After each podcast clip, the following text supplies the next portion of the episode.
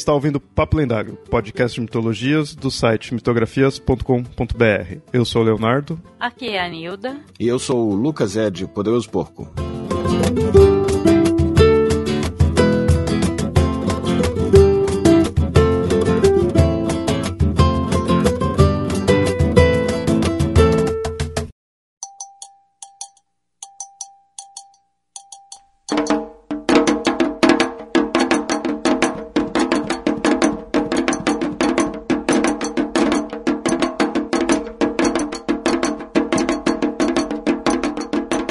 Ouvintes. Cedo ou tarde falaremos desse tema. Não é o primeiro episódio que falamos sobre algo com alguma relação com a África, mas é o primeiro que focamos em candomblé. Eu refleti muito sobre esse episódio, então já deixo claro aqui que, como muitos outros temas que são extensos, são complexos, esse é o primeiro do tema. É, vai ser mais uma introdução em si, para futuramente a gente estar tá se aprofundando. E quem sabe no futuro também chamar outra, mais vezes aí o Lucas, né, que também vai estar tá mais aprofundado aí no, no tema. Então, Lucas, se apresenta aí para os ouvintes. Então, eu sou o Lucas Ed, vulgo Poderoso Porco, lá no MDM. Eu ia falar trabalho no MDM, mas falar trabalho e MDM na mesma frase eu acho que ia bugar o universo. É, eu sou psicólogo, psicólogo social de formação, né? O meu mestrado é em psicologia social. Eu sou professor hum, de vários, vários assuntos e sou investigador de polícia, talvez seja a minha maior falha de caráter, né?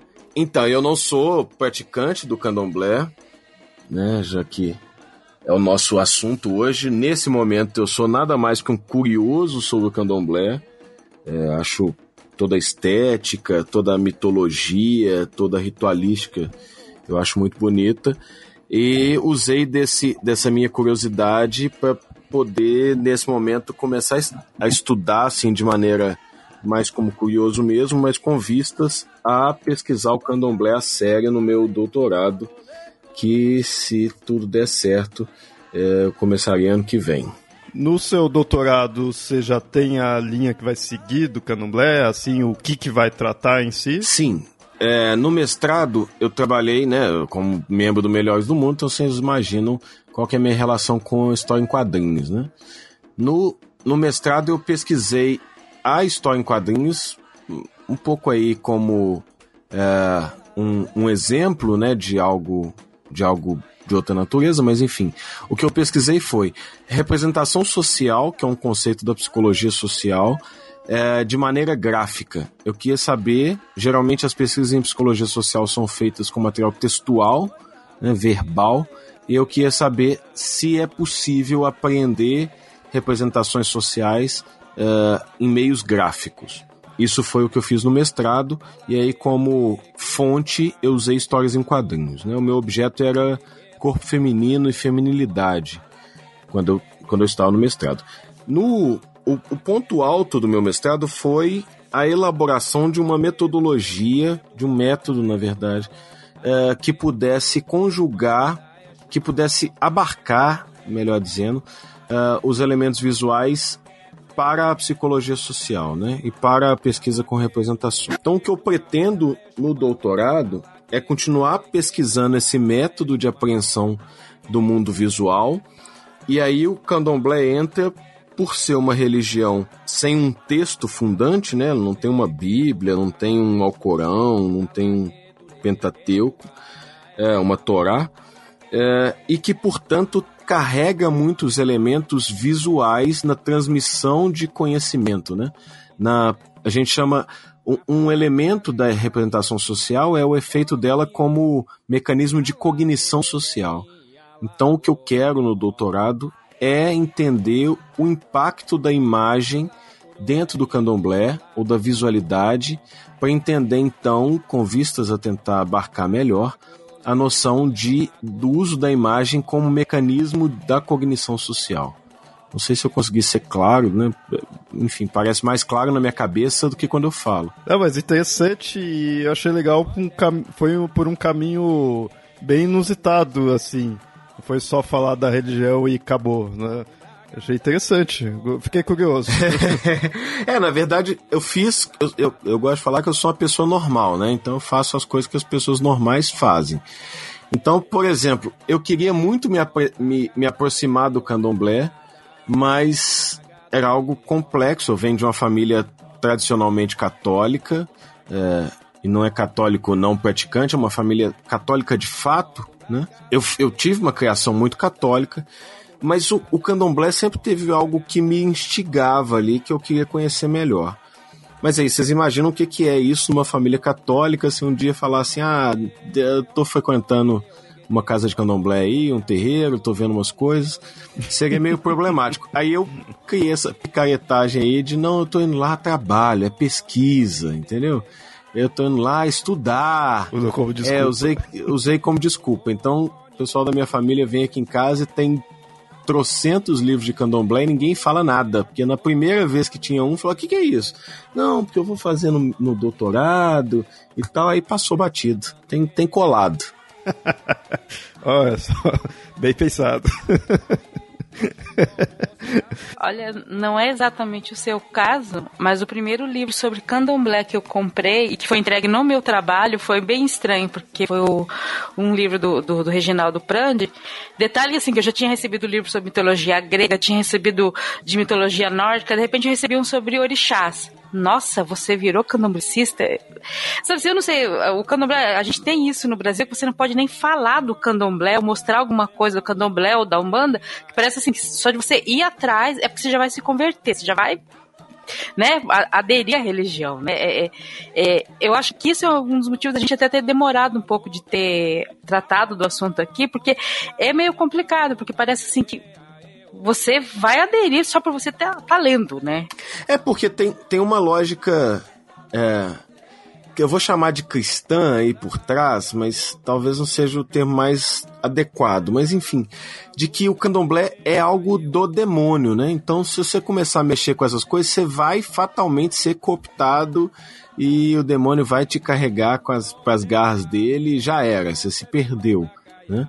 Não é, é, é engraçado Nilda falar, tipo, ah, já tinha, pega, já tinha pego livros sobre mitologia nórdica, mitologia grega, e a gente não tem essa mesma tranquilidade, essa mesma naturalidade para pegar, por exemplo, a mitologia urubá para ver, né, tipo, para ler uma história de mitologia, né, sem qualquer outro interesse. É, exceto, eu gosto muito daquela, daquela piada, né, de falar assim, ah, você aí, viking de Osasco, vá tomar o seu hidromel e tal. Mas se, se você estiver andando com os deuses nórdicos do, do, do New Gaiman embaixo do braço, no, no, ônibus, em algum lugar público, ninguém vai achar que você tá. que você tem um altar para Odin na sua casa, né? Um troço muito louco. E aí você pega um livrinho qualquer sobre candomblé, as pessoas, não, mas você. Mas você sabe que essas coisas aí, e não sei o quê. Pô, filhão, não, cara. Nesse momento eu tô só lendo. Eu só quero conhecer as histórias, tô achando as histórias legais e é só. é interessante vocês terem posto esse lado, porque eu fico, acho que no, no meio termo, tanto disso, porque assim, em geral você vai ter isso, né? Você tá com algum livro ou está pesquisando disso, a pessoa vai pode olhar meio assim, né? Ó, você tem você tem noção do que é isso, né? Ficar assim.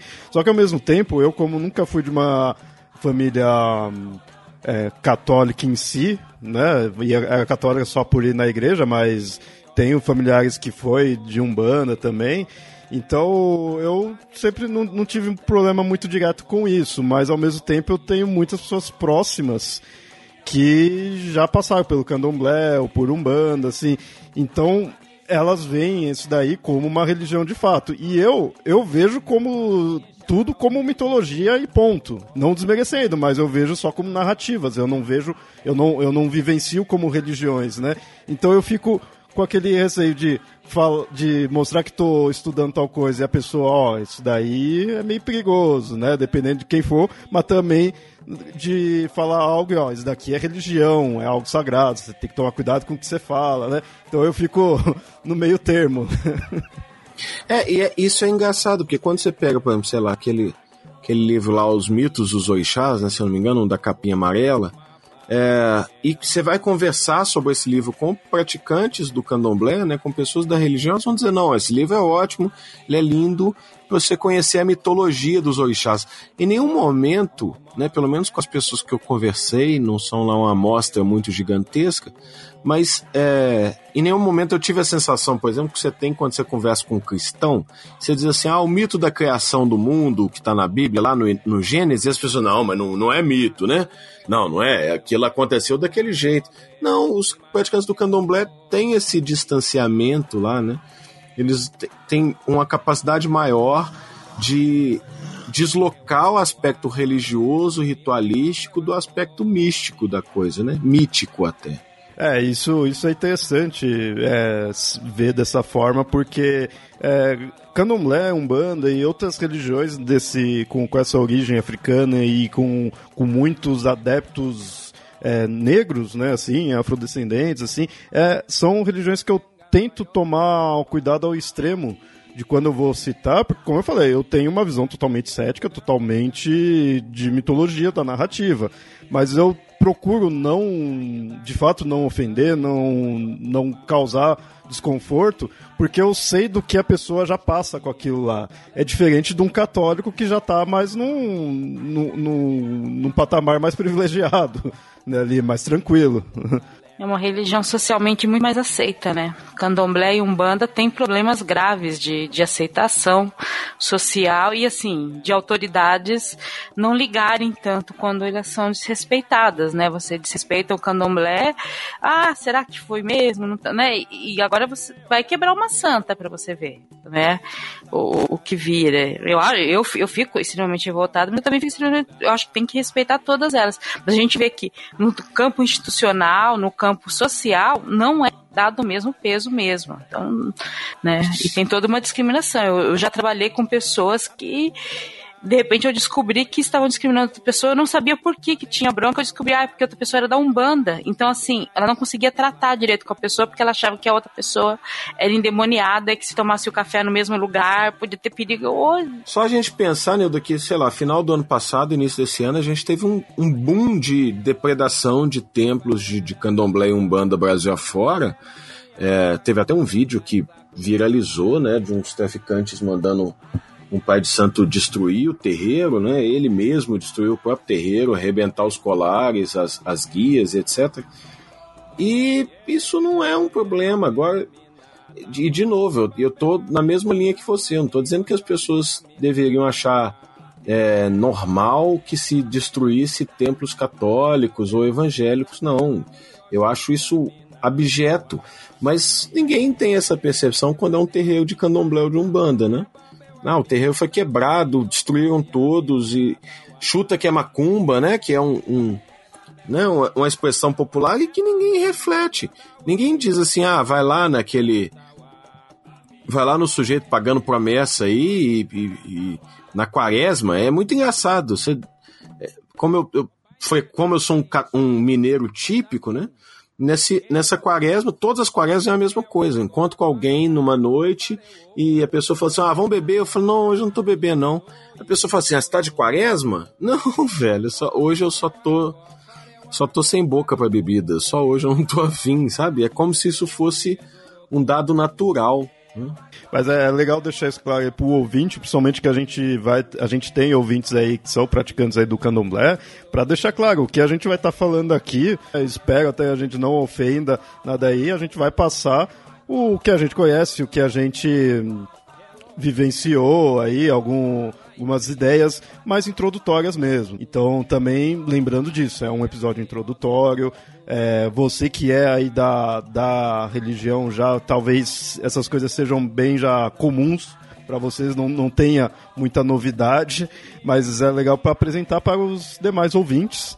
E também é, como você, você, ouvinte do Candomblé, que já conhece mais a fundo, pode ser que a gente fale alguma coisa e você fala, ah, não é bem assim, já venha, tenha outras vivências. Em parte por você conhecer já mais a fundo mesmo, você tem uma visão interna, né? A gente está aqui apresentando uma visão externa mesmo, até o, o, Lucas já se aprofundando mais, estudando, né? Ninguém aqui vivenciou de fato como uma, algo religioso em si, diferente aí do ouvinte que for mesmo do candomblé. E, e, e por outro lado também, porque tem diversos candomblés. Então, a partir do momento que a gente falar um determinado elemento, de, determinado conceito, e não for da forma como você ouvinte acredita, aceita e vivencia, é, eu quero deixar claro que isso daí pode ser uma, uma outra vivência de uma outra forma de candomblé, de um outro local, porque a gente foi pesquisando aqui, né?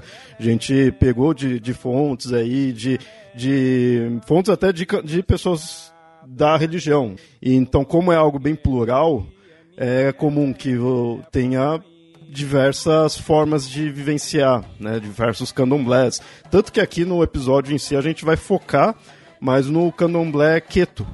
A gente pode até, já para iniciar aqui o tema, a gente pode é, colocar que é, que é dividido em queto, Angola e GG, ou GG, eu já ouvi essas duas pronúncias, né? E são meio que as definições maiores, assim, que você vê. É, claro que dentre essas três é, denominações tem se misturas entre elas, tem também outras formas de se ver, então é algo mais plural do que só três. Mas aqui a gente vai focar mais no, no Keto. Toda vez que a gente fala que uma religião tem divisões, normalmente são grandes divisões. Eu sempre né, tento fazer um paralelo com o cristianismo. O cristianismo também tem suas grandes divisões, né? O catolicismo, aí o protestantismo, que também é dividido num monte de tipo, desde os históricos, pentecostais, neopentecostais, né, e um monte de outro tipo. Então, assim, no mesmo jeito que o cristianismo, o também o islamismo tem aquelas divisões tem as três, duas grandes divisões, mas não são só aquelas, tem várias misturas ali, né? E várias outras divisões. O candomblé também tem isso, quer dizer, é uma religião, e uma religião nunca é única, né? A não ser que seja uma religião muito pequena mesmo. Porque pelo que a gente estuda aqui, só religiões muito pequenas são únicas, são, são muito estruturadas, né? Não, não costuma ter variantes o próprio catolicismo que as pessoas dizem, ah, não, mas tem o Papa, e tem, e tá tudo lá, e tem, a, e tem o, o, o Catecismo da Igreja Católica, né, o livro de regras do catolicismo uh, romano, ele vai ter trocentas variações, né? É, aqui no Brasil a gente costuma a gente costuma falar do, do catolicismo popular, né? Que talvez seja tenha sido meu primeiro contato é, com, com as religiões de matriz africana, né? O catolicismo popular bebe muito delas. Minha avó era, era praticante desse catolicismo que né, ganhou esse termo aí. Mas, enfim, e quando eu era adolescente, eu praticava um catolicismo ligado à teologia da libertação, e por aí vai, né? Você vai ter grandes variações, mesmo numa, numa, numa religião doutrinária, né? Com um código bem estabelecido, claro.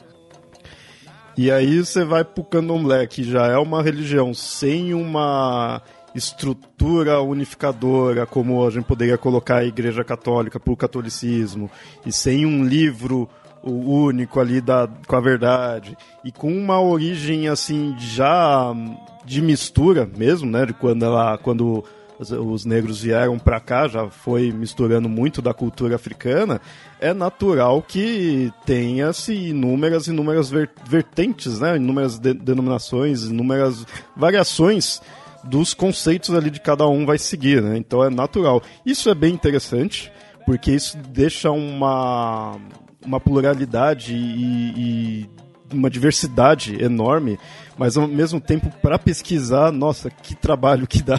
Porque você vai procurando, procurando, e quando você vai ver, não, é isso, não, não, não é bem isso, é outra coisa, e na verdade é os dois, sabe?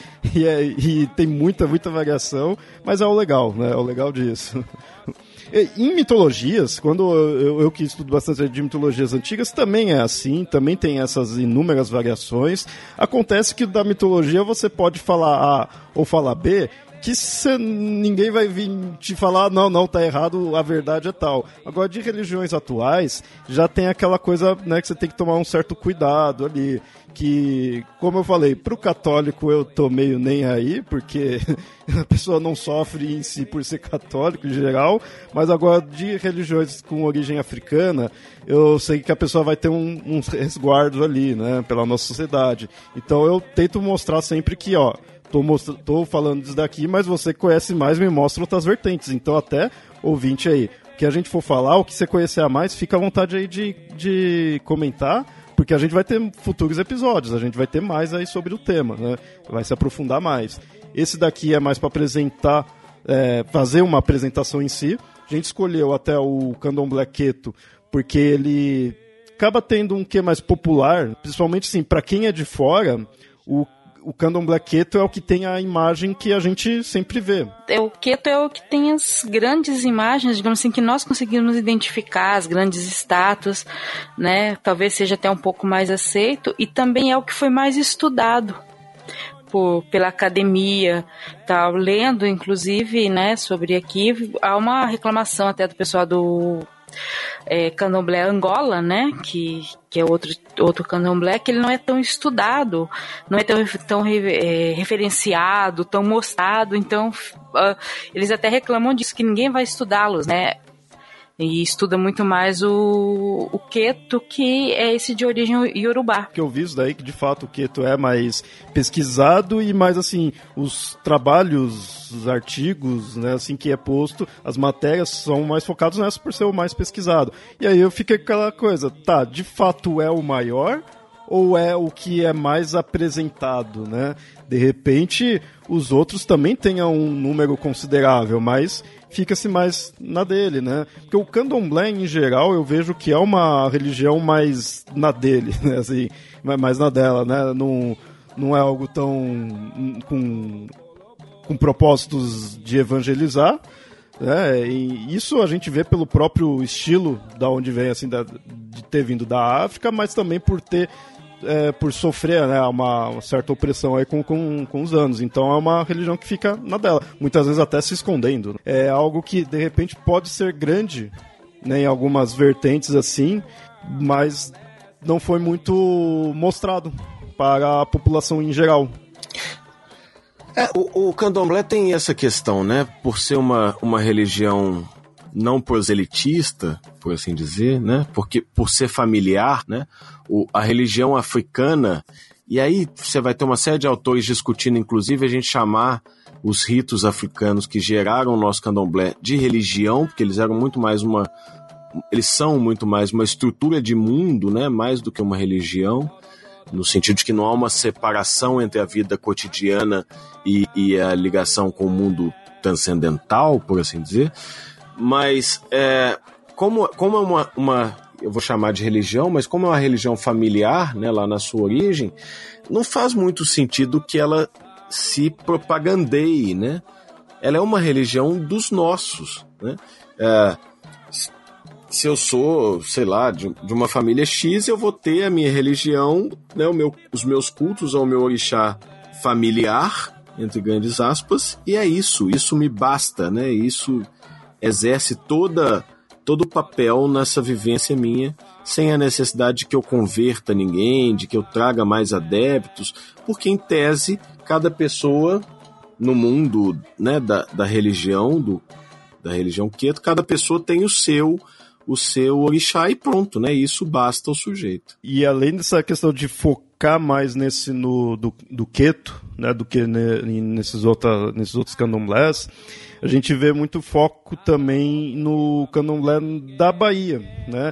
A Bahia em geral é, possui uma, já uma imagem popular é muito assim, né? Mesmo que a gente, pô, eu sou aqui de São Paulo, eu encontro muito gente de de religiões de matriz africana, né? À primeira vista eu não sei diferenciar, eu confesso que eu não vou saber diferenciar se é um banda, candomblé ou algum tipo específico de candomblé em si, mas eu vejo pessoas assim, aí quando eu converso eu vou ver qual vertente que é e tudo mais.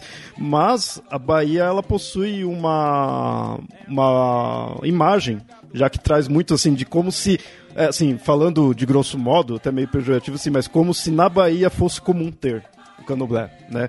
Mas a gente tem diversos outros locais, tem até algumas vertentes, em futuros episódios a gente aprofunda, mas tem algumas vertentes aí de candomblé é, mais específicas até do sul, né, de estados específicos aí do, do sul.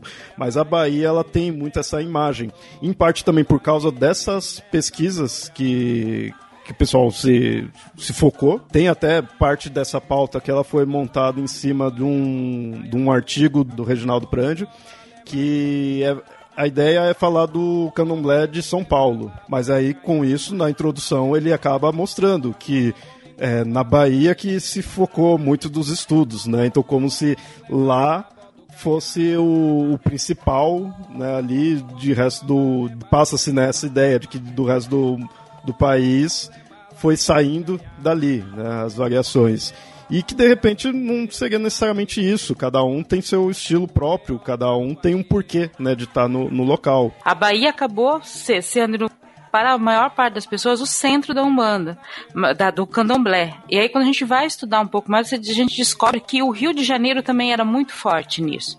Só que no Rio de Janeiro, pelo que eu andei lendo, há, há realmente as divisões são mais visíveis, né? Do, do candomblé queto, do candomblé angola, do djedje, do candomblé, acho que de caboclo, que acabou se juntando com, com a Umbanda, né? E acabou influenciando na Umbanda. Então, no Rio de Janeiro, eu vi uns elementos, é, acho que talvez por não ser uma cidade, por muito tempo ter sido, pelo século XX todo, ter sido a capital, né, quase todo o século XX, eu acho que a coisa ali foi mais efervescente, né, você tinha muito escravo circulando pela cidade, não era tão rural, era, era uma coisa de muito escravo e muito negro é, liberto, andando por ali, e uma coisa que tem que deixar claro, né, que a gente fala de escravos, né, as casas de Umbanda, as casas de candomblé, entendeu? O centro de candomblé era o centro de agregação dessa, da população negra, porque era uma população totalmente desra, des, é, foi totalmente desregrada, sabe? Ela não tinha aonde se ligar. Então, independente até da crença daquele, é, original do negro, né, da onde que ele veio, aquele aquele local onde ele conseguia, digamos, ter alguma familiaridade né? Não à toa são as mães de santos, pais de santo, né? Chamado de Poema. Então era um centro de um local que você agrega, né? Eles conseguiam se agregar e ter alguns elementos em comum, músicas em comuns, costumes em comum, né? Isso é uma, uma característica grande do candomblé e é por isso que o candomblé é chamado religião de matriz africana e não religião africana só, né? Porque não é a mesma coisa. E, e, isso da gente viu que no Rio tinha isso e na Bahia também. Só que na Bahia eles conseguiram se organizar por vários fatores históricos em casas grandes, visíveis, né, de influência muito maior e que puderam ser estudadas e conseguem ficar até hoje. Sim, quando, quando você estuda a questão do, do candomblé e aí vindo para a história da Bahia, você vê nomes até específicos do, de casas né, de, de candomblé seriam meio que é, visto como as que originaram né, o, o que a gente vê atualmente, que um deles é a Casa Branca do Engenho Velho. É, vocês podem pesquisar por esse nome, né? Claro, quem, quem já é daí do candomblé já, já ouviu isso daí, já está acostumado, já sabe bem. Mas aí, para quem não conhece, pesquisa aí por esses nomes. Eu até achei interessante isso. Você vê uma religião que não é uma não é estruturada em si, né, como eu falei do como seria a, a, o católico em si, mas você tem é, pontos ali fortes da origem dela, né, e locais, né, pontos no tempo, né, de quando que começou e, no espaço, questão geográfica. Bem interessante isso, você vê a força que tem, mesmo sendo uma, porque você pensar uma religião ó, sem um livro, sem uma organização em si, é, como a gente, se a gente comparar com outras, né? Parece que é algo meio solto. Mas não. A grande diferença é a forma como essa continuidade é explorada, né? Como eu disse antes, né? Até pela própria lógica do candomblé, essa, essa transição aí, essa herança, ela vai ser dada de maneira familiar, né? Então, é, é preciso fundar as casas e as casas, e quando há um rompimento numa casa né, dentro de, no, no lastro de uma casa, né, na sucessão do, da, do chefe daquela casa. E aí é comum que surjam novas casas e aí a coisa vai se espraiando igual uma árvore genealógica mesmo. Você consegue estabelecer uma casa original em que fulano rompeu com a, com a coordenação da casa e abriu a sua casa, e aí dentro dessa segunda casa houve um novo rompimento, que surge uma nova casa, mas ainda assim elas estão todas ligadas entre si numa lógica de continuidade mesmo, né, de transmissão do, da, do culto, né? Então você não tem uma, uma transmissão, eu vou chamar aí de formal, objetiva, na forma de um, de um texto fundante, mas você tem uma transmissão é, familiar, subjetiva, da convivência, né? De uns praticantes com os outros, né? Tanto, Lucas, você quando você pesquisou já mais a fundo, assim, de fato o que você encontra mais é desse duqueto, você chegou a ir é, mais aprofundado em outros candomblés, só para ter noção, né, que não vai ser muito foco aí desse de hoje. O, o que acontece? O, o, como o meu objetivo com o trabalho até esse momento, né, nenhuma, não enfrentei nenhuma banca com ele, então tudo pode mudar, mas como o meu objetivo é entender mecanismos de cognição social, então eu fui mesmo porque era mais popular, ou que me parecia mais popular. E aí, ah, mas me parecia muito distinto de ser mais popular, né? Só que quando a gente conversa com pessoas, mesmo os leigos, né, não praticantes da religião, e a gente vai questionar essas pessoas sobre candomblé, elas trazem elementos é, numa representação coletiva, numa lógica moscoviciana, é, moscoviciana não, perdão, durkheimiana, elas trazem elementos do candomblé queto. Né? Então elas vão falar de Xangô, de Yansan, de Oiá, de Yamanjá e etc., que são elementos do candomblé queto. Então, assim, em nenhum momento eu cogitei abarcar os outros candomblés ou me dedicar aos outros, porque eu preciso, o fator que eu preciso é de fato essa penetração na cultura maior, né, nas formas de pensamento e entendimento. Então, para mim, era, era preciso que fosse o mais popular possível. É popular no sentido de mais conhecido até para quem é do lado externo, não necessariamente no número né, de praticantes. É, não, não dá para dizer que ele tem mais praticantes ou menos praticantes do que as outras mas, sei lá, se você for à Bahia é, e for lá no mercado, no mercado modelo, né? E você vai encontrar trocentos objetos ligados aos orixás, desde máscaras de madeira, cartões postais, a esculturas e etc. E elas seguem a lógica do candomblé queto. Né? Então, ele tá, ele tá mais é, popular no sentido de que se embranhou melhor na cultura. Né? Se, se você chegar aí para alguém, para um leigo, e disser assim: ah, você conhece os vuduns, esse sujeito não, não vai saber o que você está dizendo, né? Não há, não há a chance de não haver uma, uma conexão entre o que esse sujeito sabe e o que você está dizendo é muito grande. Agora, se você disser assim, o que é um orixá? É possível que o sujeito dê alguma explicação, às vezes até inadequada, mas que está ali caminhando rumo ao que é de fato, né?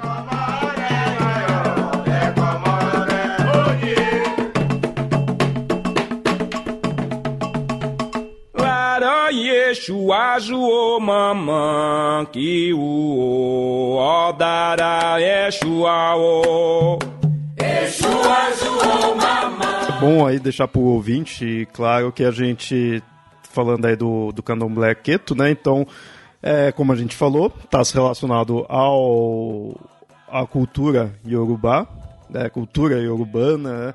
que aí na África é situado geograficamente ali mais ou menos na região de Benin e da Nigéria. Nisso, claro que não é que o candomblé é de lá em si, né? Ele é, como falei, do, da cultura iorubana, né? então está relacionado à cultura dessas regiões. O candomblé é algo brasileiro até, e eu vejo isso é algo que é, muitas vezes a pessoa põe que ah, Umbanda é, é brasileiro, enquanto Candomblé é versão africana. Mas aí eu vejo muita gente que é de Candomblé mesmo, ou até de Umbanda, e fala, oh, não, não é assim. Os dois são brasileiros. O, porque o, nasceu aqui, de fato. O candomblé, assim, muitas vezes eu vejo até a pessoa colocando, o candomblé ele tem uma visão mais assim para a África do que a Umbanda em geral, né? Mais voltado para a África, não que a Umbanda né, se desligue, mas então essa até seria uma das diferenças, a gente é, daqui a pouco falar mais diferenças, né? Mas seria o candomblé, ele é mais conectado à África em si. Mas ele é brasileiro. É meio que uma lógica. O candomblé se coloca no Brasil numa tentativa de reproduzir a religião original africana, né? Você tem os, os negros escravizados vivendo no Brasil, tentando manter aqui os seus cultos, os seus ritos e etc. E aí, por exemplo, uma característica do nosso candomblé que não existe na África é a noção do, do, da, da coexistência de vários orixás numa mesma casa de culto. Né? É, os, o, o, a religião africana tradicional, né, e isso não sou eu quem digo, são alguns autores, é, ela não tem isso. Como há uma lógica íntima, né, como o candomblé, o candomblé não, perdão, mas a religião africana original é algo íntimo, familiar, você vai ter cada família, ou cada religião, ou cada povo de um determinado espaço cultuando um único orixá. Né? Porque a sua história pessoal está ligada diretamente àquele orixá. E aí, quando a gente vai no Brasil, essa já é uma, uma, uma particularidade que foi uma das coisas em que primeiro me impactou quando eu pisei num terreiro pela primeira vez, que é a estrutura do terreiro com as casas, né, com os assentos, os assentamentos de cada um dos orixás, né? Eles, eles ainda têm um espaço restrito deles, um pouco para manter essa lógica de que esse era o orixá do escravo fulano de tal, esse, aquele era o orixá do escravo beltrano, né? E aí eles estão ali coexistindo mas respeitando essa distinção original que um dia houve. E eu entendo essa aproximação que tem. Uma pelo fato histórico, foi trazido aqui à força, então você não, não vai, tipo, querer abandonar do nada, ah, já que me trouxeram aqui, vou ser uma nova pessoa. Não, é natural que você se prenda ainda, né? principalmente conceitos religiosos, você se prenda ainda às suas raízes. E, mas não só por isso, mas também porque essas religiões de origem africana elas têm esse, esse estilo de culto ao antepassado, né, de uma, uma reverência né, a, ao, ao passado mesmo ali. E, então é natural né, que você vá, o candomblé vá pôr os seus olhos para a África. Mas, tam, mas ao mesmo tempo, com N mudanças que teve, você mudou de continente, você juntou com gente de outras, é, outras regiões ali da, da África, né, que seria até outros países agora, e você criou algo novo. Então eu acho que é importante ter essas duas ideias na, na cabeça quando vai pensar no candomblé, de que ele se prende ao passado, assim, não falando mal, né? Pelo contrário, ele vai, ele põe os olhos para o passado ali da africano, mas ao mesmo tempo ele passou por muita coisa.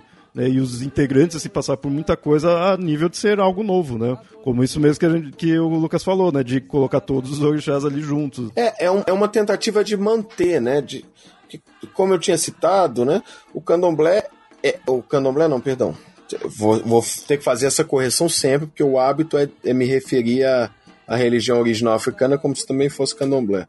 Mas enfim, a, a religião original africana ela é estruturante da vida do sujeito. Né? Então, dependendo de quem é o seu orixá familiar, isso quer dizer como é que vai ser a sua personalidade, o seu jeito de colocar no mundo, o que, que com o que, que você pode ter contato, com o que, que você não pode, que tipo de profissões você pode exercer, quais não podem, etc. Não é só uma lógica religiosa. Né?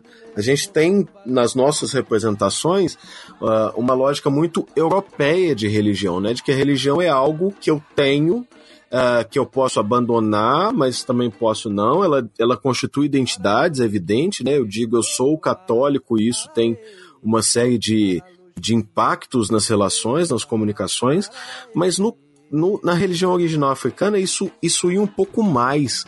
Né? O sujeito talvez não fosse capaz de se descrever sem passar por aspectos que a gente entenderia como religiosos, né? Porque isso é estruturante da forma como esse sujeito existe no mundo, né? Então isso é muito distinto. E aí também esse esse essa resistência maior dos negros escravizados no Brasil de abandonar esses traços mesmo diante de uma eu vou usar uma palavra terrível aqui, mas uma, uma espécie de profanação que era essa lógica de ter que adaptar o seu culto a outros cultos, a outros espaços, né, às vezes compartilhados e etc. Até pouco tempo atrás, em muitos lugares, você vai estudar, vai dizer, olha, tem um sincretismo do candomblé com o catolicismo, então Santa Bárbara é Oxum, é, tem toda uma relação entre santos católicos e orixás, tá? Isso, Santa, Bárbara é tradicionalmente Yansan, né? Yansan, tá. É, eu, não, eu não sei, é, não, é porque... eu nunca consegui decorar e foi muito bom de eu nunca ter feito muito esse, esse decorar essa coisa, porque é uma coisa contra a qual é, o pessoal do candomblé, as mães lutam há muito tempo para se desvincular. Lutam muito, né? Para parar com isso, porque assim, eles foram obrigados a assumir uma máscara para sobreviver. A partir do momento que isso não for mais necessário para a sobrevivência, o candomblé brasileiro, né, o candomblé, tenta o máximo possível se desvincular disso e muitos pais de santos, mães de santos e Arorixá, Babalorixás foram para a África e voltaram e tentaram recuperar elementos que eles tinham perdido da religião africana, porque até para melhorar né, a religião. Então, se você pegar hoje o, o muito muitos terreiros, você tem uma tentativa de reviver isso, de melhorar a linguagem, de fazer algumas coisas assim que é para realmente você recuperar a sua religião original, porque é uma, uma coisa de identidade até, que se sente muita falta né, da, dessas pessoas. E, e, é totalmente válido, porque é, as pessoas negras no país tiveram seus registros queimados. Eles, muitos deles não sabem nem de que região da África vieram. E assim, a África não é um país, é um continente enorme. Você pode ter vindo do oeste, do leste, do norte, do sul, e isso faz toda a diferença física, cultural, tudo para a pessoa. É, esse é o momento em que eu aceno, eu aceno meu bracinho, né? Eu não sei de que canto da África o meu pai, minha, minha família veio. Mas eu, eu comentei isso do, de Santa Bárbara sem Ansan, Nilda, é, não no sentido de, olha, é um dogma, né? Santa Bárbara é em Ansan, não pode confundir. Mas é por causa do pagador de promessas do Dias Gomes, né? É, é um dos poucos um dos poucos orixás que eu, eu sei qual é a, a o sincretismo sem ter que refletir muito, porque o Zé do Burro faz a promessa para Yansan e diz que foi para Santa Bárbara, né? E aí tem toda essa, essa questão por trás do, do parador de promessas do Dias Gomes. Os outros todos eu preciso eu preciso apertar um pouquinho a tecla para lembrar qual que foi o sincretismo. Tá, parece que tem uma ou outra linha que ainda adota isso, né, da, de, de fazer essa ligação, mas é muito menor hoje em dia, né? As casas de, de candomblé, principalmente na Gota, tão, tão, se desligaram, né? Desse sincretismo dessa, dessa parte. É, do, os livros os livros que eu li que foram escritos por Babalorixás ou com a participação de Babalorixás, todos são unânimes em dizer que o sincretismo foi muito importante no momento em que foi necessário lançar a mão dele e que hoje ele não faz mais sentido, né?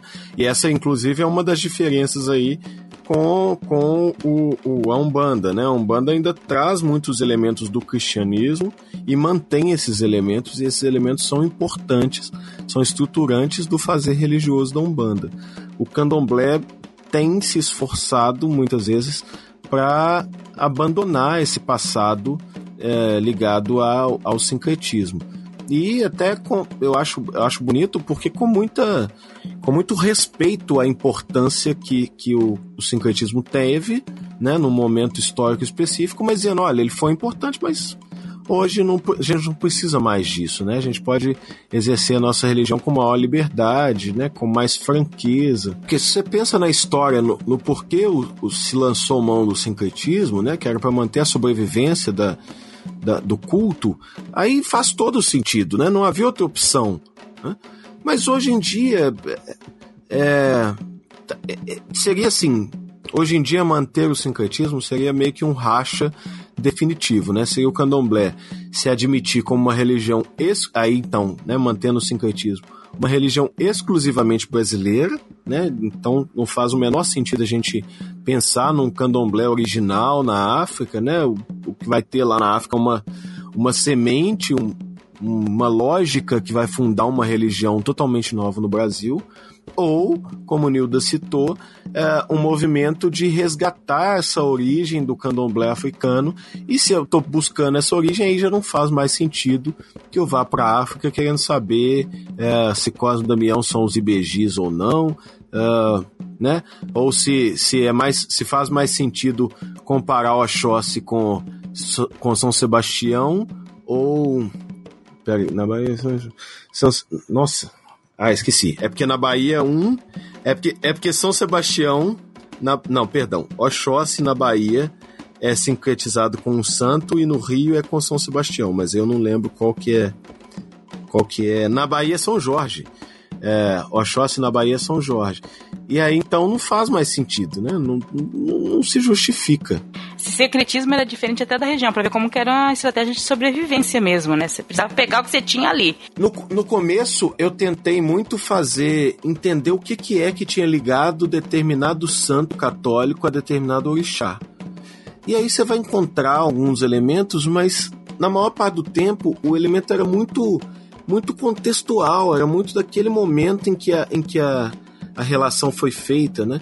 Então, você pensa, por exemplo, o Oxóssi, que é um orixá bastante popular no Brasil e que no Rio de Janeiro é sincretizado com é, São Sebastião, que é o padroeiro do Rio de Janeiro.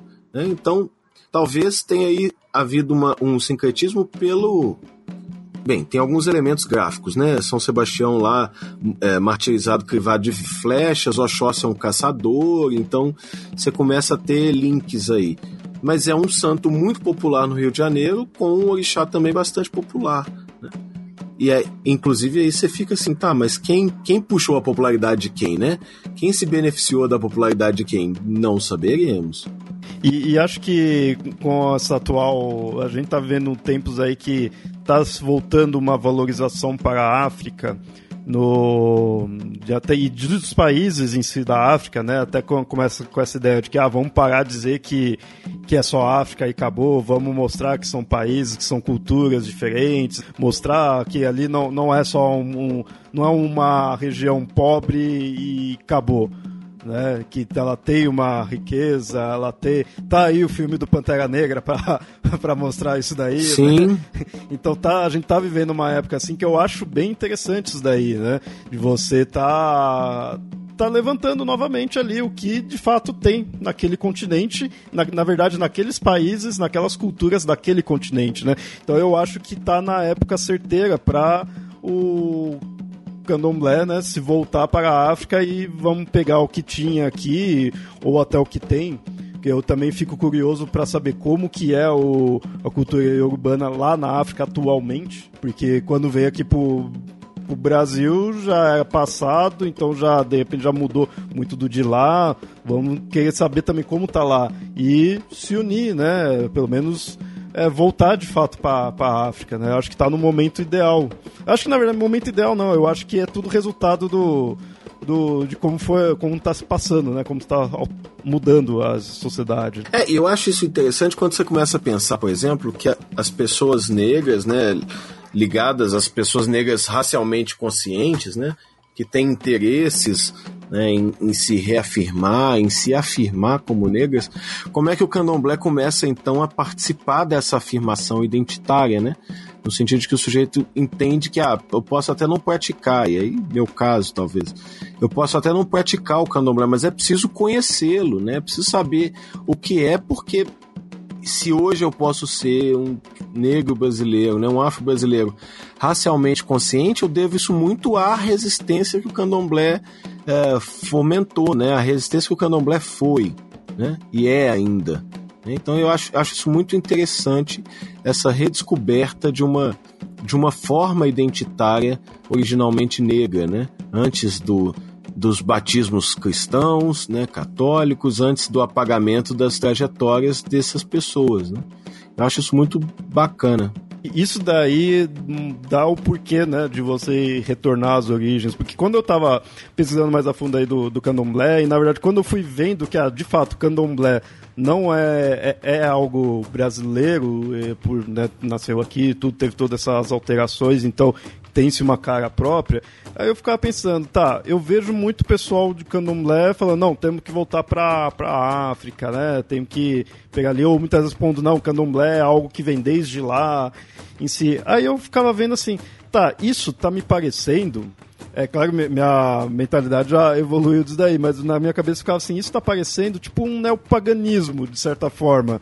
E isso acaba sendo meio pejorativo, porque é, pensar né, desse jeito.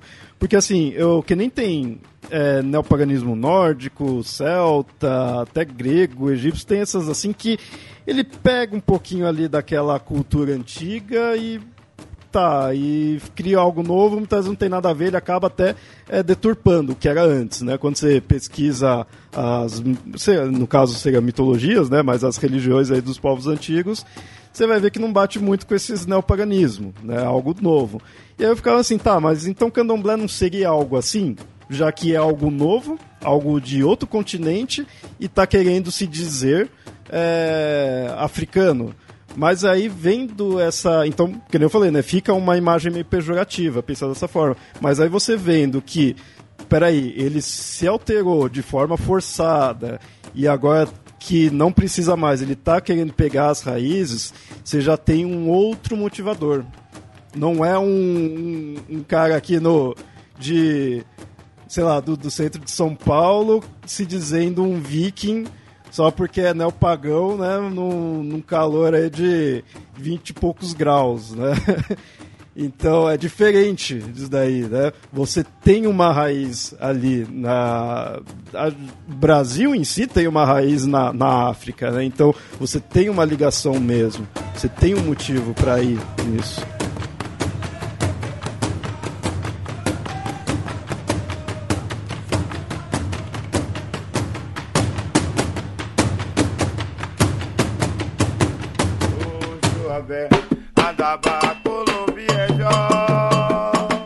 Bom, e a gente foi comparando aí rapidinho com a Umbanda, né? A gente falou aí do, do candomblé ele ter mais uma cara voltada para a África, enquanto o Banda é mais daqui mesmo. Eu acho legal pôr outras diferenças, né?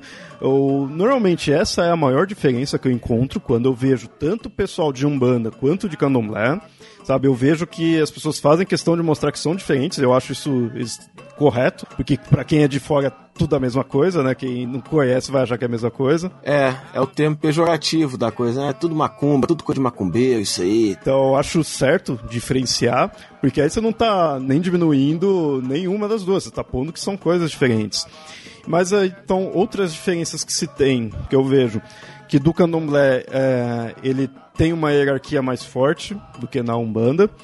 E aí eu não vou saber dizer a fundo mesmo, porque quem pratica, quem é, é, mais fácil de dizer, né? Essa questão da hierarquia, mas eu sempre ouvi falar disso daí, que lá é mais definido os postos, né, de cada, cada pessoa. É, inclusive até o pai e mãe de santo acaba sendo mais dedicado a essa função em si no candomblé, né, bem como uma coisa assim de clerical, né? Você põe sua vida para se dedicar ali à, à religião.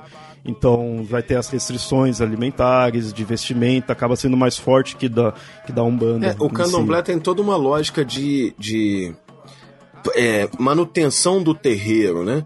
Então, determinadas plantas precisam ser cultivadas, determinados ritos cotidianos precisam ser observados, né, algumas preparações. Então, isso está muito mais claro lá né, do que na, na Umbanda. É, quando você fala de, religi de hierarquia, né, Leonardo, o lance é que o candomblé tem, é, tem funções distintas exercidas por pessoas distintas é, com objetivos distintos. Né? Então você tem lá o amigo da casa, você tem o, o, o iniciante, você tem o babalorixá, você, vai tendo, né? Você tem as pessoas que cuja única responsabilidade é cuidar dos instrumentos de percussão, outros que, que a função é cuidar dos sacrifícios, etc. Né? Isso, isso é muito bem estruturado. Né? E aí, quando você vai numa cerimônia da Umbanda, por exemplo, você acaba vendo que você tem ali um pai de santo, né? o, o, o dono da casa, por assim dizer, você tem aqueles sujeitos que incorporam né, as entidades e você tem um grupo grande de pessoas que po potencialmente podem incorporar, mas que não incorporadas uh, vão cuidar da assistência daqueles que incorporaram, né, de atender as demandas das entidades que incorporaram nos sujeitos. Então você acaba tendo assim, um grupo muito restrito de tarefas, né, de cargos, uh, grandes aspas em cargos, do que no candomblé. Mas eu sempre fico com a sensação que a principal diferença, além essa que a gente já discutiu, né, do para onde se olha, né, o candomblé olha muito mais para a África e Umbanda muito mais para o Brasil, é o impacto do, do espiritismo kardecista, né? Que, que, é, que tem um impacto altíssimo no, no, na Umbanda e que não tem praticamente penetração nenhuma no candomblé. É, em linhas gerais, claro, né? Pode, alguém pode dizer, ah, mas eu frequento uma casa de candomblé que tem é, elementos do, do kardecismo, do espiritismo kardecista. Tudo bem, mas via de regra, a, a, o candomblé não, não faz essa, essa junção entre a religião de matriz africana e o kardecismo que a Umbanda faz, né? que marca a Umbanda. E, bom, e nas diferenças aqui que tem, uma também que eu acho bem forte, e, e aí eu vejo, já fazendo o um relato de que eu vejo umbandistas falando para mim, de que é uma coisa que fica-se meio incômodo quando volta-se pro candomblé, é o sacrifício de animais, né? Eu vejo muito de Umbanda falando, ó, já não precisava mais disso, enquanto que do Candomblé ainda tem. Claro que aí no do lado do Candomblé, como eu tô aqui no, no, no numa região neutra, vou só dizer o que, que cada um fala, né? o do candomblé fala, não, tem sim, sim o ritual, mas é aproveitado tudo, a gente se alimenta daquilo lá, então, é, da mesma forma que se come, né, qualquer animal, então tem sim, sim o cuidado, né, então fica essa ideia de que um realiza sacrifício e o outro não. E eu já vi, né, alguns meio mal com isso, né, com essa ideia. Mas tem esse conceito. Que na verdade vim falar que sacrifício ah, torna uma religião ruim. Sacrifício teve em toda quanto é religião, então, né? Lembra-se do Chester no Natal, né? Agora, né, falando um pouco como católico, o catolicismo também tem sacrifício, só que é um sacrifício simbólico né? Nós temos até é, comemos a carne de Cristo, né? Então é, é de forma simbólica, mas nós temos ali a coisa. E lendo um pouco sobre a questão dos sacrifícios, né, animais no rituais no candomblé, eu verifiquei que assim tem muito a ver com uma coisa que várias religiões tinham religiões antigas tinham e perderam, né? E eu vou dizer que tá, provavelmente muitas religiões indígenas aqui no Brasil tinham, que é a questão do respeito para com o animal que vai te alimentar. Porque é um ritual de sacrifício, mas assim, você agradece ao animal. O animal é utilizado como agradecimento, você consome, então não é aquele matar por matar e joga ali. Entendeu? E a gente se sente muito mal, às vezes, muita gente mal com isso, mas eu vou dizer também isso é um pouco da nossa vida moderna atual, em que a gente acha que frango dá em bandeja de supermercado. Nasce congelado. Nasce congelado. É, eu, eu tenho 50 anos, morei uma parte da minha vida no interior, a minha avó matava o frango, a gente ajudava a cortar o porco que era matado pelo avô e pelo pai. Então, para mim não é estranho você dizer que vai matar um animal e vai se alimentar dele e que você vai agradecer a ele ou que você vai cuidar bem dele, porque era o que a gente fazia, a gente cuidava muito bem das galinhas, do porquinho, a gente tava e comia depois. Né? E é assim que se faz, e é assim que a humanidade se alimenta, né? E, e, como o próprio pessoal diz, a maneira atual como é que são criados os frangos, os porcos, é, principalmente no Brasil, frango e porco, é uma maneira totalmente desumana. O animal para o sacrifício, pelo menos, é bem tratado né? E a gente tem umas criações de, de frango por aí que, pelo amor de Deus, né? Sabe? É, é totalmente desumano aquilo. O desumano, é, falar que é desumano para o animal é meio estranho, mas é, é, é, sabe? É muito sacrificoso, sabe? São animais que ficam presos em lugares sem ventilação, com a ventilação mínima suficiente para ficar vivo até adquirir o peso ideal, né? Então, não sei, sabe? Quando você fala de, ah, tem um sacrifício animal, mas, bom, você se alimenta do quê? Né? Se você não for vegetariano ou vegano, você não pode reclamar muito. Mas aí, de novo, é essa lógica de, de demonização do, das religiões de matriz africana, né? Porque tá lá, o sacrifício é feito como a gente faria qualquer outras coisas. Eu, assim como Nilda, é, vi matar muito bicho em casa, né? Jamais esquecerei os gritos de agonia do porco quando minha avó matou no Natal. Não pode deixar a criança perto de porcos quando tá sendo matado. Você sabe disso, né? Não, porque fica com dó, nem de galinha, né? A galinha continua É, não, segundo meu avô, o porco demorava mais para morrer. Então, aqui em casa eu aprendi que todos os bichos demoravam mais a morrer. Inclusive a galinha podia sair por aí andando sem cabeça se tivesse criança perto. Porque fica com pena.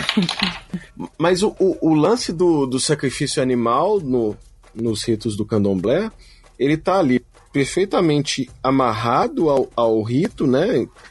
Claro, obviamente, ele tem todo um papel ritualístico ali, mas também tem um papel de existência, né?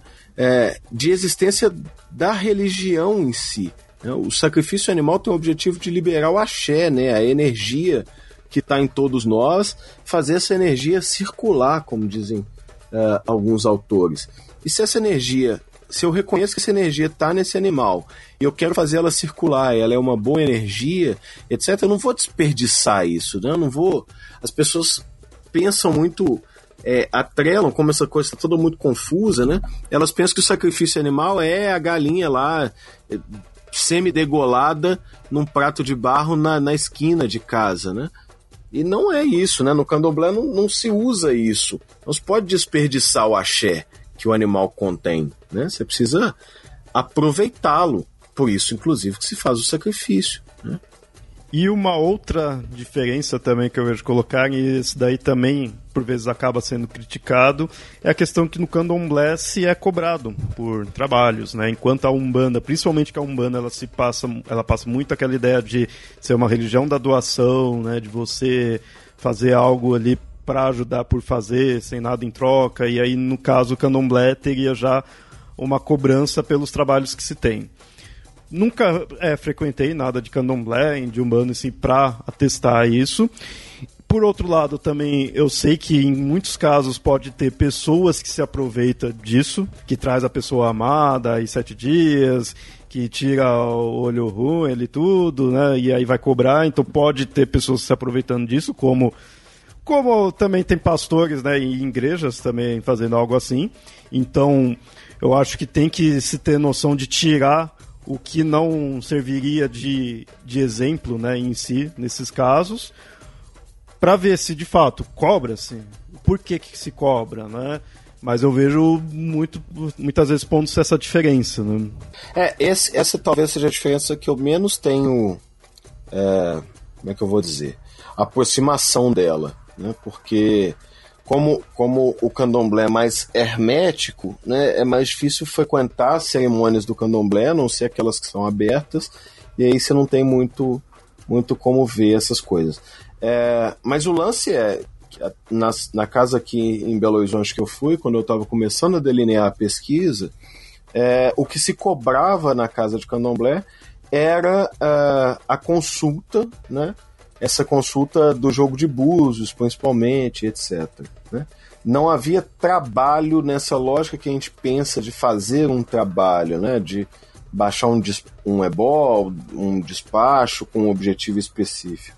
Não tinha isso. Né? Tinha, o, o que se cobrava eram essas consultas uh, no jogo de búzios. E aí já fui a mais casas de Umbanda do que de Candomblé, né? Até pela, pela distinção. A casa de Umbanda é mais aberta, basta que você vá no dia da cerimônia, etc. Né? É, e aí lá você recebe o passe, vai ter uma série de coisas. Mas consultas específicas, né, não feitas ali no momento da cerimônia, mas se eu precisar, você precisar se consultar com alguém, com o pai de santo, com um sacerdote, também é cobrado. Né?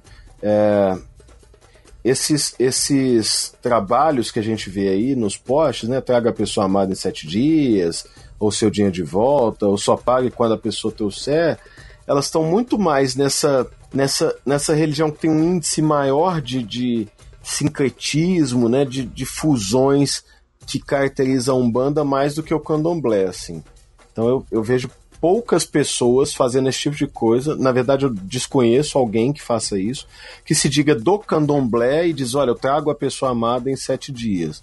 Né? Ou, né? É, é, assim, fui caricato, mas no sentido de dizer que esse tipo de expectativa ela está muito mais ligada a Umbanda ou a pessoas que se dizem ligadas a Umbanda do que ao candomblé. Né? Porque no candomblé tem uma série de outras particularidades, mesmo a consulta com os orixás, com os é, é, muito distinta, né? Não é igual, não é igual no, no, num terreiro de umbanda que você vai e aí você acaba se consultando, recebendo passe dos pretos velhos, uh, dos caboclos, enfim, quem tiver na casa no dia, né? É, é, é bastante diferente isso. Mas também nunca fui cobrado para receber um passe, né? Só recebi.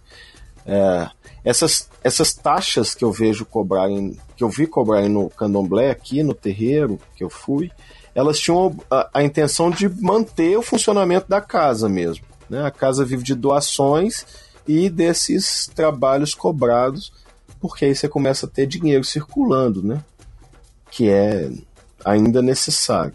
E o, o pai e a mãe de santo praticamente passam a viver disso, porque se eles têm que ficar na casa, coordenar tudo, eles precisam, né, de alguma fonte de renda, né, para sobreviver, porque eles normalmente eles têm que abandonar a profissão, qualquer profissão que eles tenham, para poder se dedicar mais a isso. As casas de candomblé costumam ter, e aí eu já vi isso na literatura e aqui na casa que eu fui, elas costumam ter uma espécie de padrinho, um, espécies de padrinhos, né, que são sujeitos que contribuem com a casa financeiramente de maneira rotineira. Né? Aí talvez nisso se aproximaria mais ao dízimo. Assim. Uh, o pagamento pelo jogo ou por outras atividades tem muito mais a cara da oferta. Né? E aí fazendo uma analogia com o catolicismo. Né? Com essa contribuição espontânea, grandes aspas em espontânea.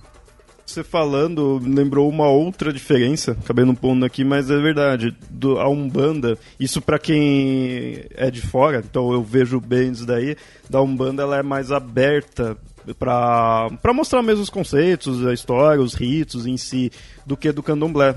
Né, do candomblé é algo mais ali fechado. Já vi muitas é, pessoas que é do candomblé, ó, tal coisa já não pode mostrar, né, só quando você é iniciado, né? que é natural também de ter religiões assim, mas é uma diferença que você pode ter da, da Umbanda pro Candomblé. É, o, o Candomblé exige, para a maioria das atividades que se exercem num terreiro, que o, que o participante seja iniciado, né?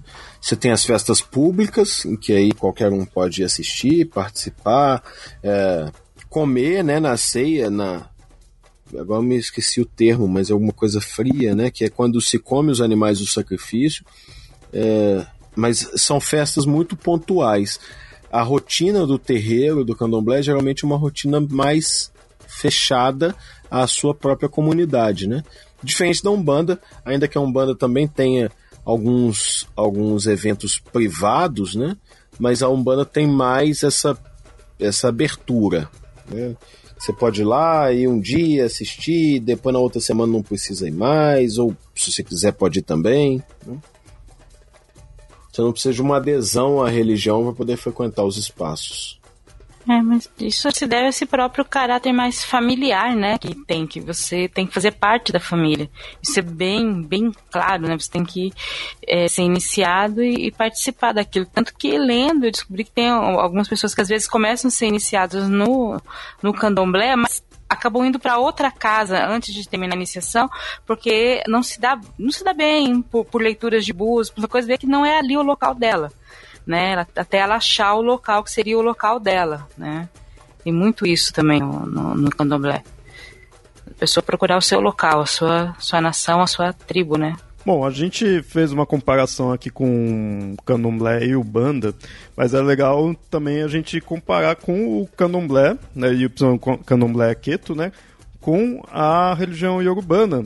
É claro que a gente não vai se aprofundar aí em si na religião iorubana, né, mas a gente já falou algumas comparações aí rápidas. E, mas assim, a principal ideia que eu. Uma, um questionamento que eu tenho quando eu comparo com uma religião já antiga, com diversas entidades, e aí no caso da urbana, é se o candomblé queto ele seria monoteísta ou se seria politeísta. Eu, pessoalmente, por é, ver qualquer religião assim de fora, eu acabo pondo que praticamente toda religião é politeísta e azar de quem acha o contrário, azar de quem é católico aí, Nilda com todo respeito, mas é tudo politeísta. Como diria no Melhores do Mundo, ratinho! É que a Nilda já sabe como eu penso, então assim, com ela eu posso falar de boa. É, mas o candomblé se define como monoteísta, né? Como um grande Deus criador de tudo, né? E os orixás seriam tipo filhos desse Deus. São filhos desse Deus, né? Isso é meio estranho, porque a gente às vezes trata eles como deuses, mas aparentemente não são. É, eles são sujeitos, sujeitos especiais, né? Por isso, de novo, volta sempre a essa lógica do familiar, né? O, o orixá no candomblé é um antepassado mítico, né? É um sujeito de carne e osso, habitante deste mundo, que viveu num tempo místico e, por algum motivo, uh, foi evocado pelo Deus ou recebeu alguma responsabilidade específica uh, para cuidar do mundo, né, do mundo sensível. Né? É, é, é, por isso a lógica do sincretismo, né, de fundo, né, de falar assim, ah, meus alguns reflexos do sincretismo, ah, meu santo é forte, né? Uh, um pouco se referindo ao santo católico, mas também ao orixá ou ao que quer que seja, tem muito disso, porque a lógica do monoteísmo católico, que aí você diz assim, ah, mas o, o católico se diz monoteísta, mas tem lá 12 milhões de santos, né?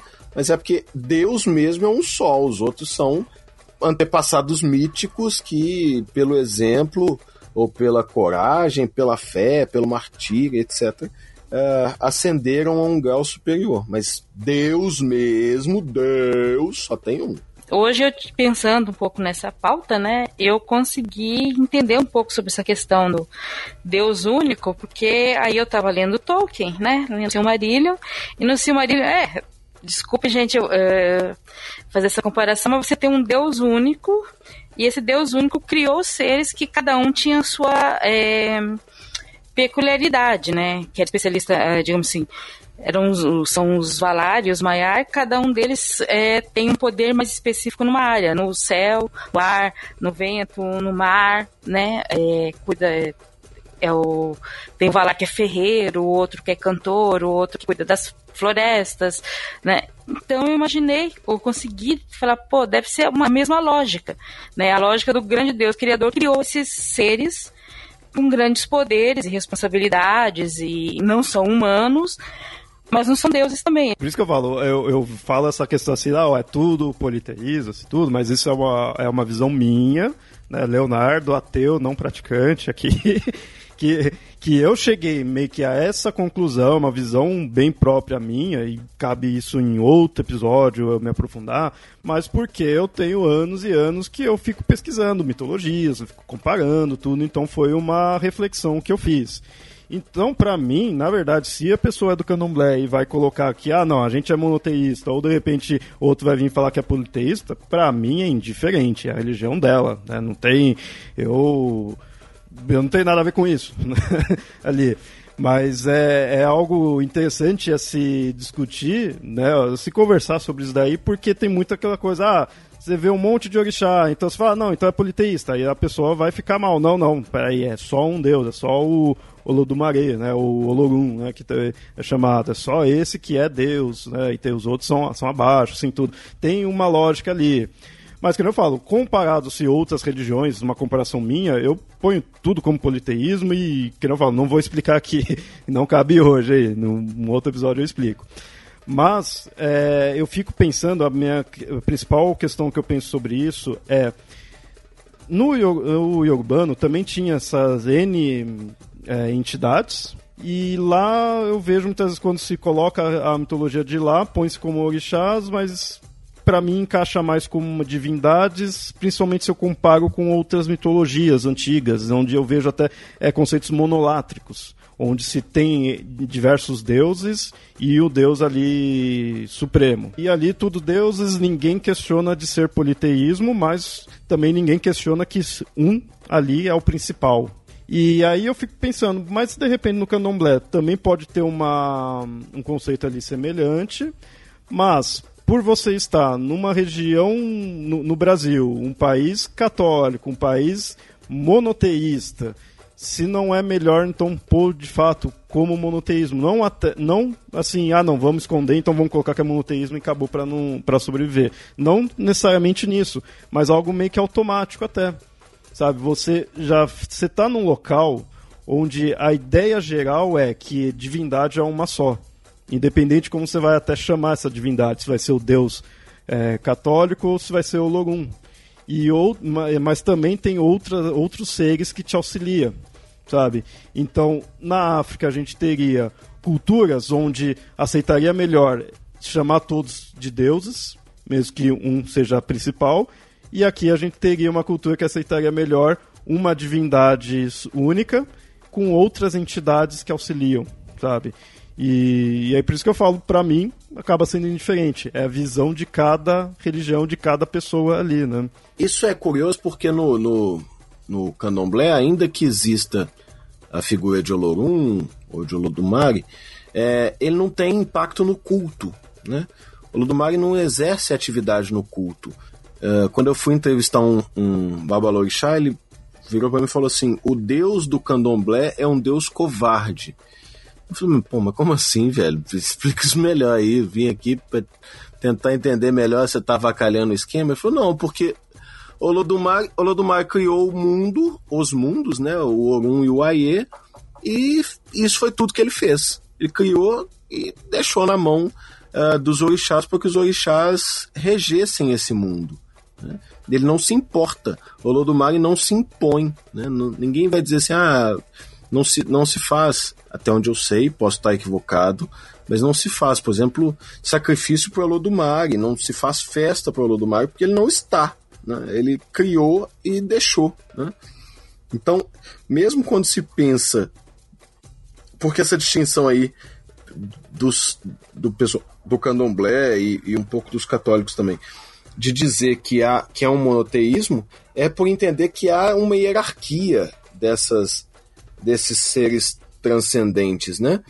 De que há um Deus supremo e que há outras é, divindades aí com D minusclinho, mas que há outras divindades, mas que estão a um nível inferior a esse grande Deus. Né? Mas agora, isso que você falou, Leonardo, é um negócio que eu também me questiono.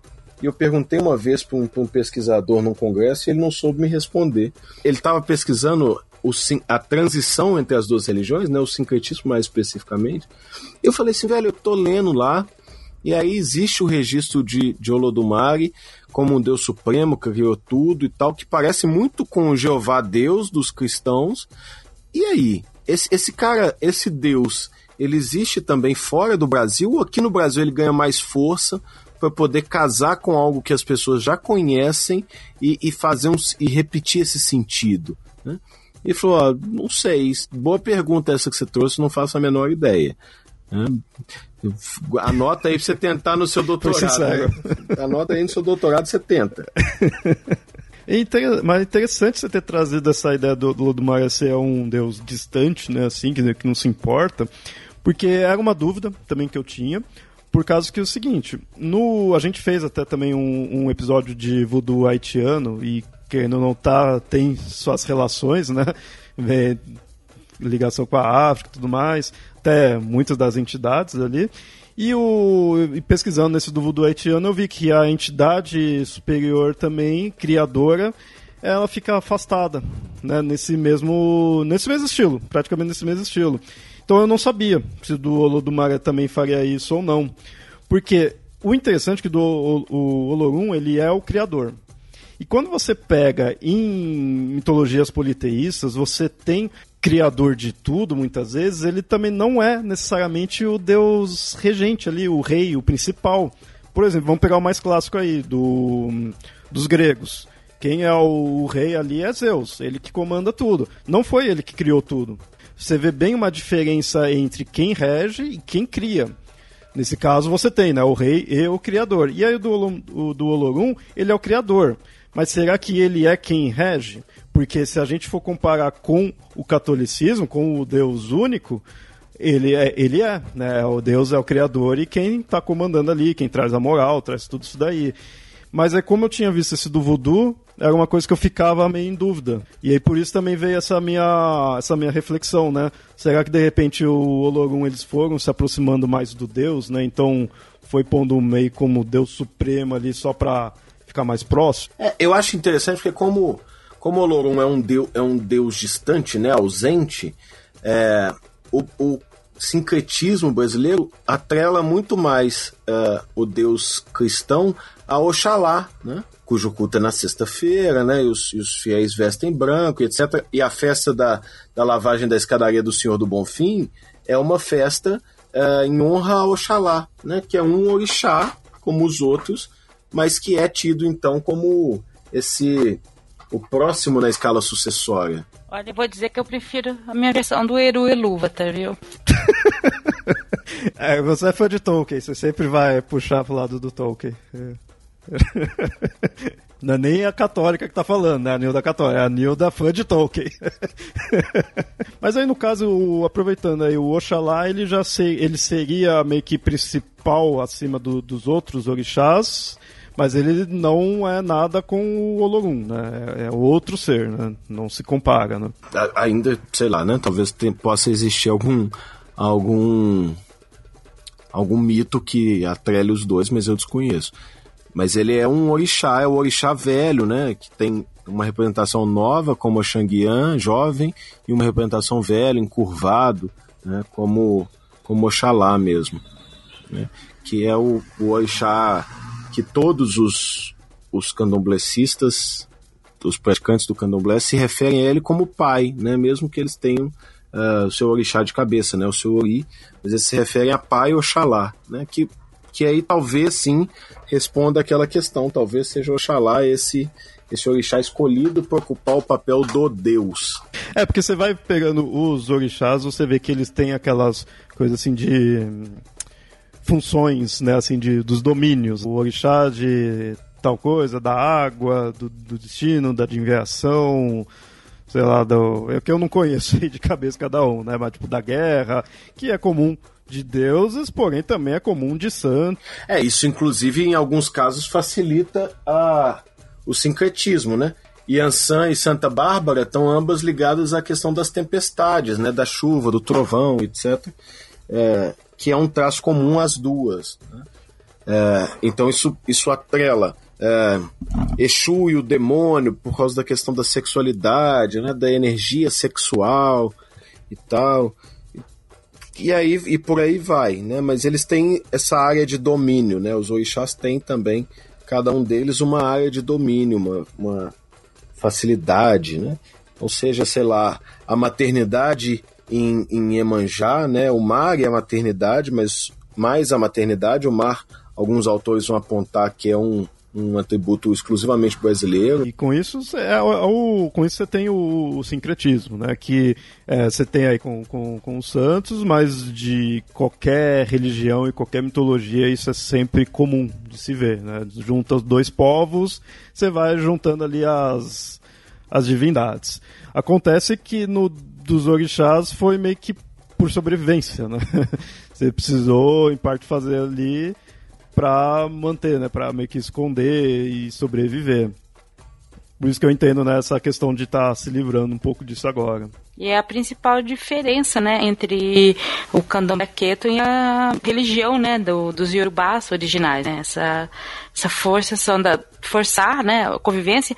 E outra coisa, que a gente está falando principalmente aqui do queto, mas acabou havendo algumas influências do da população que veio da região onde hoje é Angola, e que é outra religião, né? Que, que era outra, outra mitologia, mas que acabou havendo, digamos assim, é, práticas até comuns dentro de terreiros, né?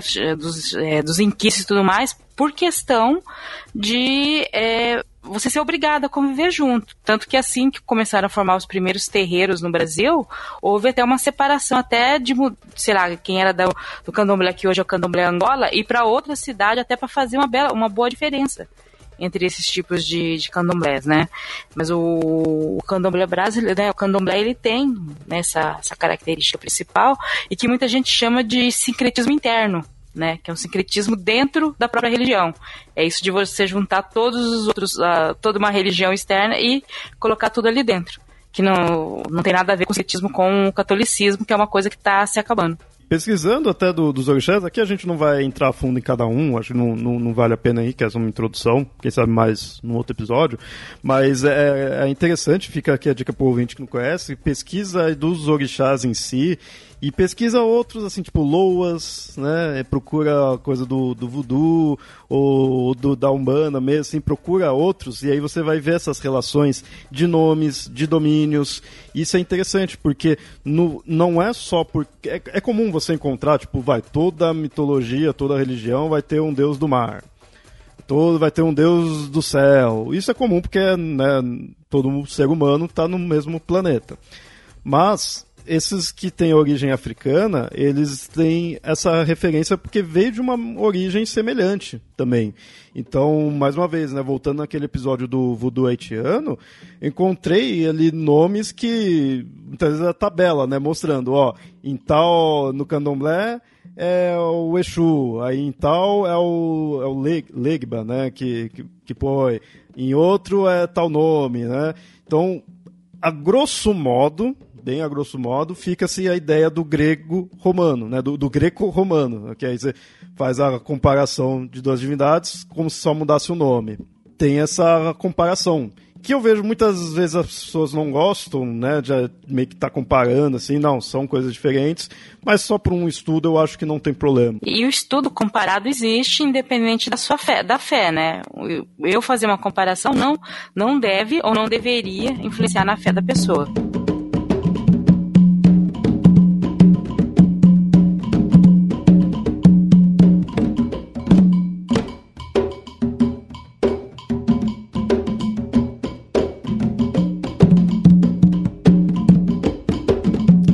Falei, a gente não vai entrar aqui a fundo nos orixás, mas agora eu queria perguntar aí, principalmente pro, pro Lucas aí que já fez uma pesquisa, quais orixás você acabou encontrando mais, falando, quais você vê que tem uma ênfase popular mesmo, né? Já que o foco foi muito isso daí, na sua pesquisa. É, quais que você viu mais? Alguns autores vão falar que o Brasil tem um rol de uns 16 orixás, mais ou menos, principais, né? É, e aí esses mesmos autores vão ressaltar que o número original de orixás é um número infinito, né, mas que nem todos cruzaram o Atlântico, né? Então, é, Oxóssi, Xangô, Ogum, é, Oxalá, Ossain, Yansan, Iemanjá, Nanã, é, Omulu, tá? Essa pergunta foi assim, valendo! Enfim, esses são, esses são os que eu lembro de cabeça. É, mas, mas Exu são. é mais legal. Eu Exu, falo, claro. que como, como que eu esqueci Exu? É, Pô, como é que eu, como é que eu esqueço? É porque eu tinha que começar a contagem por Exu. É. Que absurdo você começar um, um- uma atividade e não lembrar do, do Senhor dos Caminhos. Mas enfim, esse. E aí vai, né? Faltaram aí nas minhas contas seis mais ou menos. É, mas esses são os. Esses 16 são os principais, assim, segundo alguns autores, que tiveram maior impacto no Brasil. Alguns deles com, com o culto minguando, outros com o culto se, se fortalecendo. Mas enfim, você tem aí. Aí, esqueci dos Ibergi, de Oxumaré, vai indo. Oxalufã. Enfim, são né, bastante. Mas que tem um, um, uma popularidade maior mesmo, assim, que se você disser as pessoas vão reconhecer e saber dizer alguma coisa, aí você tem Xangô, Oxóssi, Iemanjá, Exu, é, Oxalá, alguns mais fortes, assim, né, no, no Yansan, até pelo, pelo, pelo Pagador de Promessas, enfim, mas alguns que, tão, que penetraram mais a cultura a cultura em geral, assim, a cultura popular. né? Eu aqui, no- eu aqui no escritório tenho um quadro de Yansan e outro de Xangô, com estilos, estet... estilos artísticos muito diferentes. Alguns aí a gente vai acabar se aprofundando em outros episódios. Já fica aqui a promessa que a gente vai ter um episódio de Exu. Quando eu, de fato, terminar de pesquisar aí, porque, puta que pariu, eu achei um- uma entidade muito foda, sabe? Eu gostei pra caramba. É, e é muito, e é muito legal, né? Eu acho legal até o, o sincretismo de Exu com o demônio cristão, ele é bem perverso, né? E claro que seria porque essa lógica de essa lógica maniqueísta do cristianismo não existe no candomblé, né? Você não tem orixás maus e orixás bons, né? Eles são só orixás mesmo. É, e aí quando se atrela um orixá importantíssimo para o culto, né, para toda a gestão do- de um terreiro, né, de todas as ações de um terreiro, é, a uma entidade maléfica, o negócio fica meio esquisito, né? Mas, mas mesmo a lógica desse, desse, desse sincretismo é muito doido, né? Porque como Exu é o orixá mais humano de todos, né? Tá- É o mais, é o mais suscetível às, às vaidades humanas, aos desejos, aos prazeres humanos, né? é, ele ser atrelado justamente ao demônio, né? Ou seja, tudo que é. Pro, cristianismo, tudo que tende ao humano é meio demoníaco, assim, né? Se for humano demais, a gente já olha meio esquisito, assim, esse povo aí, sei não, hein? Bom, é, como falei para os ouvintes, esse é um episódio introdutório. É, então a gente passou bem por alto, acabou falando, focando bastante na cultura. Então você vê que a gente acabou não citando muitos nomes né, de conceitos específicos aí da, das religiões. É, mas a gente foi mais para situar. Espero que tenham gostado aí do episódio. Faltou muita coisa, mas o objetivo era esse. E você aí que é do candomblé, é, se vê fala, se teve alguma coisa que você fala, não, não é bem assim, é outra coisa, comenta aí, que a gente também quis meio que pegar um, uma coisa mais geral, né? Focado no Queto, mas geral. Isso é para abrir espaço para a gente ter episódios mais focados. Tá? Aí sim a gente se, aprofunda, de repente aí a gente traz é, não só quem estuda, como aí no caso do, do Lucas, mas quem vivencia mesmo, né? Quem é da religião. Então, que muitas vezes aí o ouvinte pode achar, ah, vocês tinham que ter trazido alguém mesmo que pratica, né? Relaxa que futuramente aí a gente vai ter, né? Não se preocupa não. Eu espero que um dia poder ser eu essa pessoa também. Opa, se virar à vontade, aí já fica aí o convite. Então, essas são as minhas considerações. Nilda, suas considerações? Bom, é, minhas considerações são que, primeiro, não achem que porque é, sabe, vá atrás de conhecer as religiões. Se você não acha que porque você está estudando sobre outra religião você está perdendo a sua fé, qual que seja. E se você perder a sua fé e resolver ir para outra também, isso não tem problema. Né? Isso não é o maior do, dos problemas. Acho que as pessoas têm que seguir os caminhos que, que lhe aparecem, que sejam bons. É, quem é do candomblé, tá? É, apareça e diga, porque uma das maiores dificuldades nossas foi, pelo menos a minha maior dificuldade, é encontrar quem seja do candomblé e se identifique como sendo. Como eu tenho uma vivência muito católica, talvez eu conviva com gente que é do candomblé, talvez eu converse, mas as pessoas não se identificam como do candomblé, eu entendo até quais os motivos, há motivos para isso no Brasil, mas que não tenham medo, pelo menos, de comentar, de se identificar, de dar informações, sabe? A gente quer informações de primeira mão sempre precisa, sabe? Sempre que possível.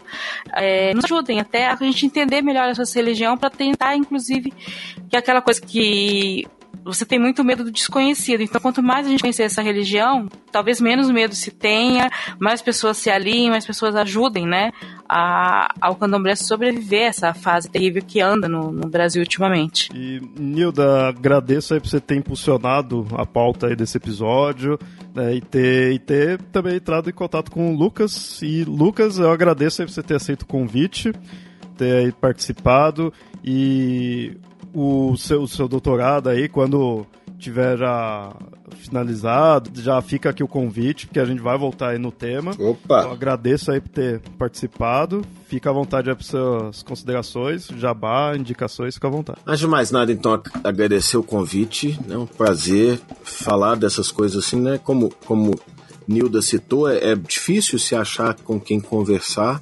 É, e é um assunto que tem me interessado muito muito mesmo, assim, eu tenho achado riquíssimo, né? Eu tenho achado a questão do, do candomblé, da mitologia do candomblé tão rica, tão bonita, e, e fico chateado da gente conhecer muito sobre a mitologia grega, sobre a mitologia nórdica, sobre a mitologia celta, e não saber nada sobre uma mitologia que coexiste aí com a gente e que tem histórias tão interessantes quanto. Né? Então agradeço de novo o convite de poder vir aqui bater esse papo. Uh, na área do Jabá, então, vou sugerir para que as pessoas vão lá ao Melhores do Mundo, né? O www.melhoresdomundo.net, né? Agora até a área de comentários está limpinha, pode ir lá tranquilo. Antes eu não, antes eu não recomendava, agora eu já recomendo de novo. Voltou né? a ter? Voltou agora com o login do Facebook, e as pessoas estão mais assim civilizadas. Porque as pessoas ficaram com preguiça de, de criar fakes no Facebook para isso. Eu, eu também ficaria. É, mas eu, eu queria sugerir três leituras. É, quatro, mentira. Esse povo. Frases que merecem um tapa na cara. Eu sou, do, sou de humanas, não sei contar. Mas eu queria sugerir quatro leituras é, que eu acho muito legais, assim. Uma bem, bem simplesinha, bem rasteirinha, assim, para quem não sabe nada, não manja nada de candomblé, nada sobre religiões de matriz, de matriz africana e queria, assim, ter um geralzão para não, não se sentir muito perdido. Ah, super interessante, lançou um dossiê super interessante sobre religiões afro em fevereiro desse ano, né, fevereiro de 2018. Como é típico né, dessa revista, é um material muito superficial, mas ele serve como uma boa porta de entrada para quem não tem nenhuma, nenhuma familiaridade com o tema. Né? Então, uma edição bem bonita, assim, as ilustrações que é, eu sou igual o Catena, só leio as figuras, mas as ilustrações estão bem bonitas e tal, vale a pena. Outro é um livro clássico já, que é o Mitologia dos Orixás, do Reginaldo Prandi, né, da Companhia das Letras, que aí é exclusivamente os relatos mitológicos, né, as lendas dos, dos orixás, e aí é, é para aquilo que eu falei, assim, um livro riquíssimo, uma história riquíssima, é, para a gente um pouco ver que, ok, os orixás também têm histórias interessantes, igual os deuses gregos. Né? Ou lendas africanas dos orixás também, que é do, do Pierre Verger do Caribé, com as ilustrações do Caribé, também vale a pena. É, mas aí os dois são mais ou menos parecidos. Os outros dois livros que eu queria indicar, o Candomblé Bem Explicado, Nações Banto, Yorubá e Fon, da, do Odé Kile, e da Vera de Oxanguian, com organização do Marcelo Barros. É um livro que saiu pela editora Palas e ele é organizado na forma de perguntas e respostas. Então, né, para quem não conhece, também é um, é um, livro bem introdutório, assim, a linguagem é bem boa é, e tem essa vantagem de ser meio que um, pelo menos na, no comecinho dele, é, ser um, um FAQ, né, um, perguntas mais frequentes sobre o candomblé. E o último livro que eu quero indicar é um livro que quando eu li teve um impacto muito grande em mim, assim, foi bastante inesperado.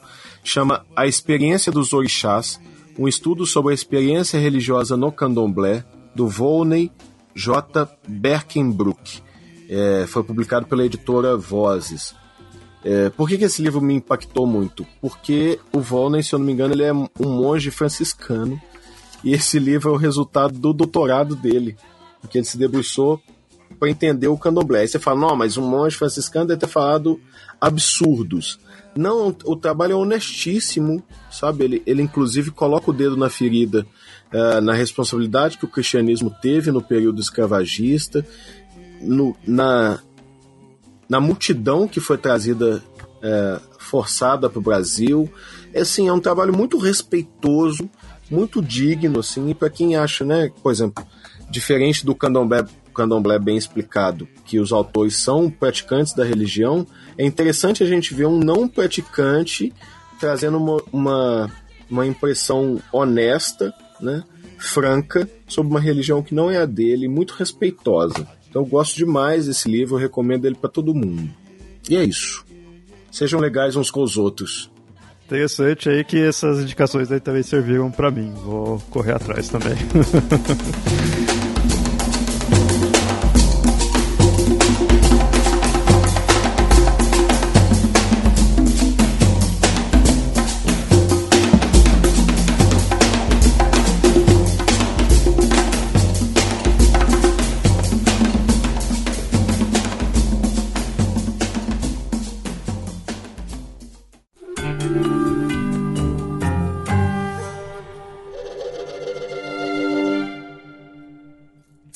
Muito bem, ouvintes, espero que tenham gostado do episódio. Se tiverem algo a acrescentar, comentem aí no site ou mandem e-mails para contato@mitografias.com.br.